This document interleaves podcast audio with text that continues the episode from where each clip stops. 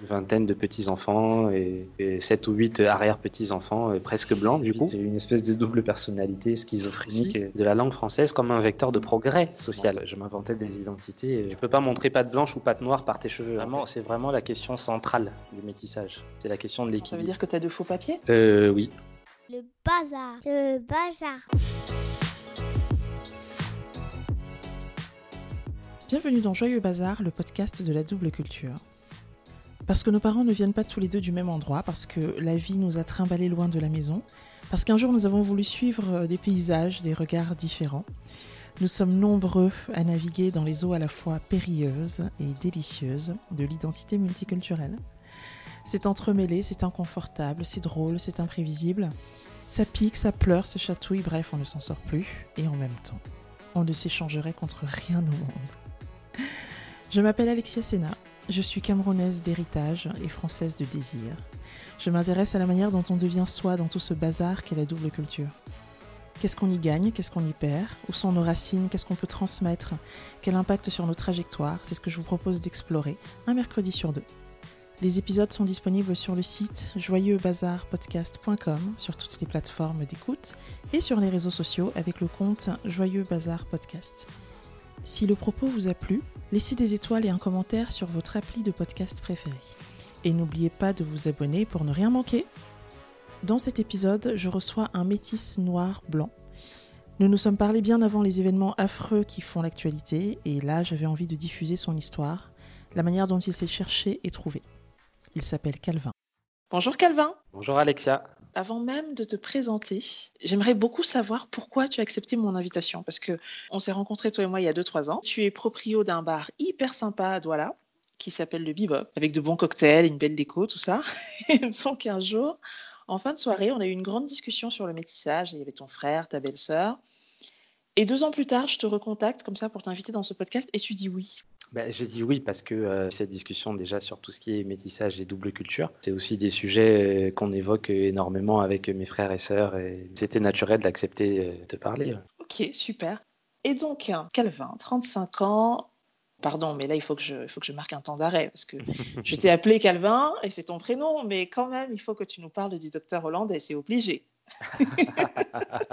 quand, quand, je suis arrivé en France, en fait, à l'âge de, de 13 ans, de, de Douala sans transition et, ouais.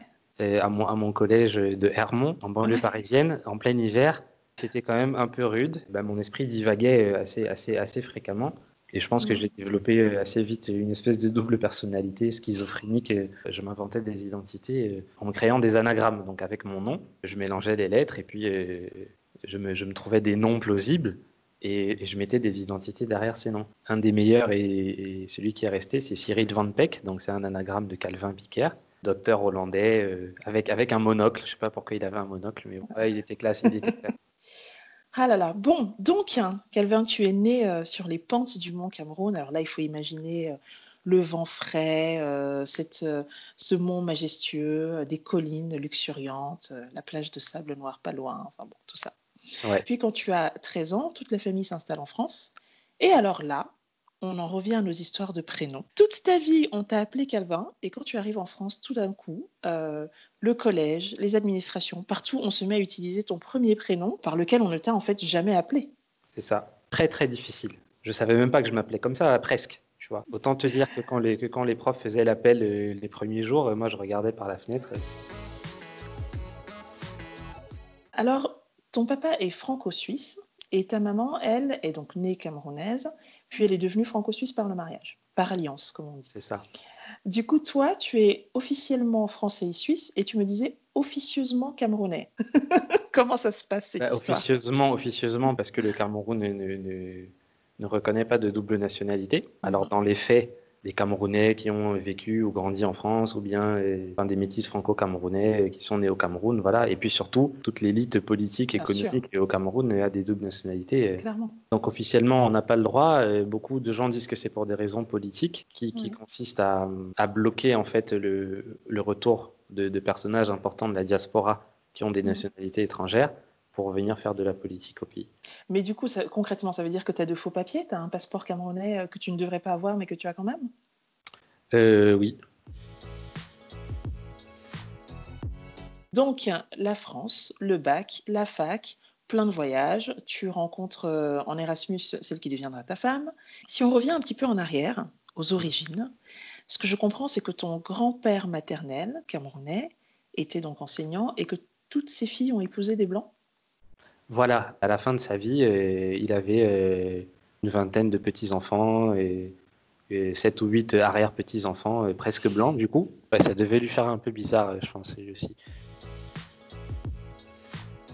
Il était né en 1926 dans un village qui s'appelle Evouzok, quand tu vas là-bas, il y a une rivière qui fait la limite entre les ouais. et les Bassas de l'autre côté. Et c'est caricatural. Du côté des Bassas, c'est tout euh, propre. les maisons sont construites en dur. Les mecs, ils ont l'électricité. Tu traverses la rivière, tu arrives chez nous. C'est des maisons en carabote. non, non, non, je te crois pas. Euh. Et qu'est-ce qui a pas marché alors? C'est le vin de palme, c'est l'amour du vin de palme. Il est allé à l'école, euh, il a travaillé pour l'administration coloniale. Puis il est devenu instituteur dans un village qui s'appelait Loum, une centaine de kilomètres de Douala, au nord. Et donc mon père, il arrive là, euh, ingénieur agronome, parce qu'il voulait pas faire le service militaire. Il était objecteur de conscience, donc on l'avait envoyé faire euh, donner des cours de maths aux petits Africains. Il se lie d'amitié avec euh, avec un enseignant qui a une vingtaine d'années de plus que lui, une trentaine d'années de plus que lui, qui est mon grand-père. Le vieux l'invite chez lui. Il y, a des, il y a des filles mignonnes qui traînent là. Il y avait sept filles. Mon père a rencontré ma mère, puis il a ramené des amis à lui qui ont rencontré aussi euh, les sœurs de ma mère et ainsi de suite. Et voilà, elles se sont toutes retrouvées, euh, ouais, soit mariées, soit en couple, soit euh, à faire des enfants et avec, avec, avec des Européens. Voilà. Alors, ce qui a produit, pour reprendre tes mots d'il y a deux ans, une tripotée de métis. voilà. Et en l'occurrence, une tripotée de métis, mais personne ne parle la langue. Pourquoi est-ce qu'à ton avis, il n'y a pas eu euh, transmission? Enfin, on a toujours eu deux pistes d'explication. La première, c'était que euh, le grand-père qui était euh, instituteur, donc qui avait une conscience de la langue française, tu vois, qui était extrêmement fier d'avoir d'avoir salué le, général Leclerc de passage à Douala, de parler cette langue, le français, et d'avoir la culture, enfin de, de, posséder le savoir grâce à la langue. Donc il y a une des explications qui voudrait que ben, le grand-père leur avait transmis cette espèce d'amour de, la langue française, de, vision aussi de la langue française comme un vecteur de progrès social. L'autre explication étant que peut-être elles se gardaient euh, leur langue pour communiquer entre elles sans être comprises euh, des beaux-frères, des maris, euh, des enfants et tout ça, tu vois. C'est impressionnant en fait tous les, tous les enjeux autour de la langue, enfin des langues dans les familles euh, biculturelles, multiculturelles. C'est que c'est un, vecteur de transmission de tout un tas de choses. Mais on peut effectivement se dire celle-ci c'est la mienne. Je ne leur transmets pas parce que bon, ça leur servira à rien et euh, ça me délimite mon espace à moi personnel dans lequel je peux euh, voilà, dire, penser des choses sans être forcément compris des autres. Quoi. Moi, je l'ai ressenti comme un manque en vivant au Cameroun. C'est une, une, langue qui sert beaucoup, euh, par exemple, pour, euh, pour faciliter ta demande de passeport ou de carte d'identité, tu vois. ou même quand tu te fais arrêter par, par un policier qui voit le nom de ta mère, Melingui, et qui te parle en néondo, mais que toi, tu es là, genre, ah, ah, ah. c'est dans ces moments-là que tu peux ressentir un manque. Après, si c'était vraiment prégnant et nécessaire, je l'aurais appris. Alors, tu me disais que être métisse, en fait, c'est n'être nulle part à sa place, blanc chez les noirs, noir chez les blancs, tu me disais. Et que pendant longtemps, toi, tu as cherché à prouver à chaque, euh, à chaque camp que tu connaissais bien ces codes pour montrer euh, patte blanche ou patte noire selon les cas. C'est des, codes dans, le, dans la posture, euh, dans la, dans la façon de parler, dans les références culturelles, dans, dans la gastronomie. Quand tu es au Cameroun et que quelqu'un commence à manger un truc à côté de toi et qui te dit Ah, vous les blancs, vous mangez pas ça tu lui dis, bah, attends, moi je mange ça, mais pas comme ça, je le mange plutôt avec ça, ça, ça et ça. Là, le mec, il comprend direct que. Euh, ah ouais, d'accord. Tu sais de quoi tu parles, quoi. Est-ce que ton évolution capillaire euh, au cours de ta vie euh, relève de la même, voilà, de la même idée de, d'adapter les codes? Bah, Là, pour le coup, et paradoxalement, c'est plutôt une démarcation. Avoir des cheveux de blanc ou avoir des cheveux de noir, à cette heure-ci, c'est pas possible. Tu. Donc, tu peux pas montrer patte blanche ou patte noire par tes cheveux, en fait. Il me semble que au Cameroun, euh, quand on est métisse, aux questions de race s'ajoutent des questions de classe, parce que euh, on associe des métisses plutôt à leur côté blanc et on associe des blancs à ceux qui ont euh, l'argent, ceux qui détiennent le pouvoir économique sur les autres. Est-ce que tu, est-ce que tu as ressenti ce côté un peu double peine? Non, parce que en fait, au Cameroun, alors Évidemment, il y a des métis dans les, dans les classes sociales supérieures, mais euh, dans l'imaginaire collectif camerounais, les métis, c'est le mec, euh, c'est le mécanicien du quartier, quoi. Le mec euh, qui est Mm. là, qui fait des petits boulots, euh, voilà, euh, un peu gigolo, on sait pas trop ce qu'il fait, qui traîne là comme ça. Les filles métisses, c'est celles qui vont chercher des blancs dans les boîtes de nuit ou dans les bars. C'est des putains blancs. Ou de riches camerounais, hein, même pas forcément des blancs d'ailleurs, parce que les riches camerounais raffolent des jeunes filles métisses aussi. Bah, justement, c'est ce que j'allais te dire, c'est que les métis des beaux quartiers et les autres, je pense qu'ils ne sont pas vus de la, même, euh, de la même façon. Mais dans les deux cas, ce qui revient, c'est un mélange entre euh, une forme de, de dédain peut-être et en même temps une forme d'envie, parce que y- tu as quand même un peu de semblant et Il y a un peu des deux, il y a un peu des deux, c'est sûr. Et alors, tu me disais, euh, nous les métis, de toute façon, on est, on est tous fous. on finit tous fous. Soit on devient plus africain que les Africains, soit on, on rejette euh, l'Afrique et notre africanité parce qu'on n'en peut plus en fait de porter ça. Toi, tu en es où par rapport à cette folie ou ce risque de folie? Ben, alors déjà, je l'ai identifié. Donc je pense Oui, c'est vrai, c'est déjà je bien. pense- je pense que c'est déjà pas mal. c'est vraiment la question centrale du métissage. C'est la question de l'équilibre. C'est des interrogations qui valent pour tout le monde, mais encore plus pour nous les métis. On a quelque chose de visible, c'est-à-dire qu'on sait qu'on n'est pas blanc, on sait qu'on n'est pas noir. Un noir euh, à Paris qui a grandi là, qui n'a rien à voir depuis longtemps avec l'Afrique, euh, il va quand même avoir cette acceptation d'office par tous les autres noirs qu'il va croiser. Que nous, Ouais, il y a une notion de communauté, quoi. par, par la reconnaissance, par le signal visuel. Mm. Nous, on n'a pas, et donc euh, la question de l'équilibre se pose de manière encore plus prégnante. C'est-à-dire, on est quoi? On est noir, on est blanc, on est un peu des deux, on est au milieu, qu'est-ce qu'on fait? Et ça génère des questionnements à l'adolescence et même plus tard dans la construction de la personnalité qui sont extrêmement forts et, qui, et- qui peuvent, et qui peuvent déboussoler. Tu as des métis qui se, ouais, qui, se, qui, se, qui se pensent totalement d'un côté ou de l'autre. J'en ai dans mon entourage, c'est comme ça qu'ils ont trouvé leur équilibre. Moi, j'ai trouvé le mien euh, peut-être aussi euh, en laissant aller, en acceptant de ne pas avoir de réponse à certaines questions et en se disant bah, c'est juste comme ça et voilà. J'ai eu un, un invité, je crois que c'était l'épisode 3, euh, Riyad, qui disait euh, je, je pense que je suis le résultat de toutes les questions que je me suis posées, euh, les, ré- les réponses que j'ai trouvées, que j'ai pas trouvées, euh, mais aussi toutes les questions que je me suis pas posées en fait, parce qu'il y a un moment où juste tu te dis cette question-là, c'est pas la bonne, donc je vais lâcher l'affaire. Et j'entends un peu de ça dans ce que tu dis. Comment je peux faire pour être accepté à 100% par euh, mon pays africain ou bien par mon pays européen? Tu vas, tu vas faire, tu vas déployer des efforts considérables qui peuvent te déséquilibrer. Acceptez-moi déjà à 70%, ce sera bien. Faut bien commencer la négociation quelque part, tu vois.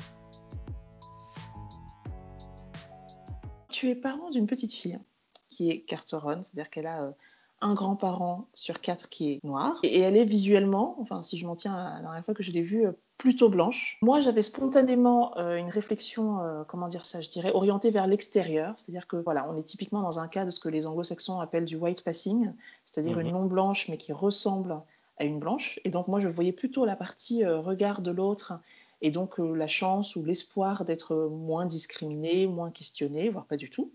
Et, et en fait, toi, ta pensée première par rapport à ça, elle portait plutôt sur l'intérieur, c'est-à-dire sur ce que elle, elle va ressentir. Et tu me disais, mais en fait, du fait de ce physique blanc, alors qu'en fait, elle n'est pas tout à fait blanche et elle va bien s'en rendre compte, le questionnement identitaire pour elle, il risque d'être encore plus difficile.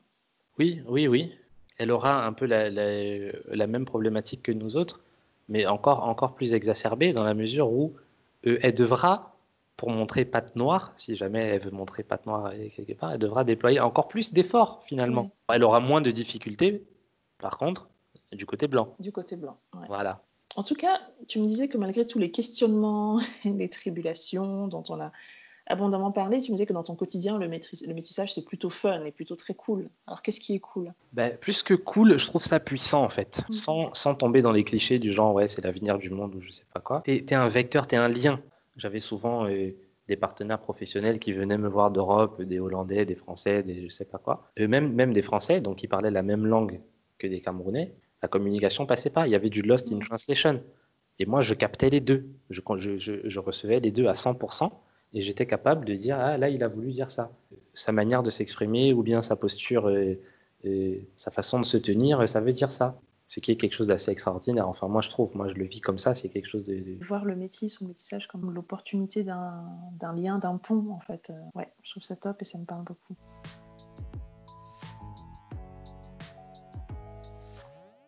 Bon, euh, c'est pas tout, mais ça nous amène à la question de fin de ce podcast, qui est toujours la même. Alors particulièrement en tant que métisse, euh, je vais dire métisse génétique, on voit le jour déjà dans un sacré bazar, et puis la vie derrière n'arrange rien. Et donc, euh, c'est à chacun de se débrouiller pour devenir qui il est. Toi, avec tes différents prénoms, après le docteur hollandais, au milieu de cette tripotée des métis, après les très nombreux voyages que tu as fait, euh, les efforts pour montrer euh, soit patte noire, soit patte blanche, après être devenu papa aussi, après avoir joué ce rôle de, pont entre plusieurs cultures. Calvin, qui est-ce que tu es devenu? Alors là, c'est une bonne question et je pense que j'en sais rien du tout ils sont toujours tous là. Hein. Le docteur hollandais, euh, toutes les autres personnalités des divers anagrammes, euh, le petit gars euh, qui partait faire une plantation au fin fond de la brousse et qui partait sur sa moto à 5 heures du matin, le Calvin de, de, la bibliothèque ou de la médiathèque qui va s'asseoir et lire et se lire tous les classiques de la littérature française, et ils sont tous là. Et ils continuent à se développer. Depuis que je suis père, euh, ouais, mon, mon questionnement c'est, est, beaucoup plus centré autour de mon enfant. Tu vois. Je me remets euh, beaucoup à ma propre place. J'essaye de me souvenir de quand j'étais petit et je me mm. mets beaucoup à la place de mes parents. Et c'est sûr que c'est le bazar. Après, on essaye de le gérer comme on peut. Hein.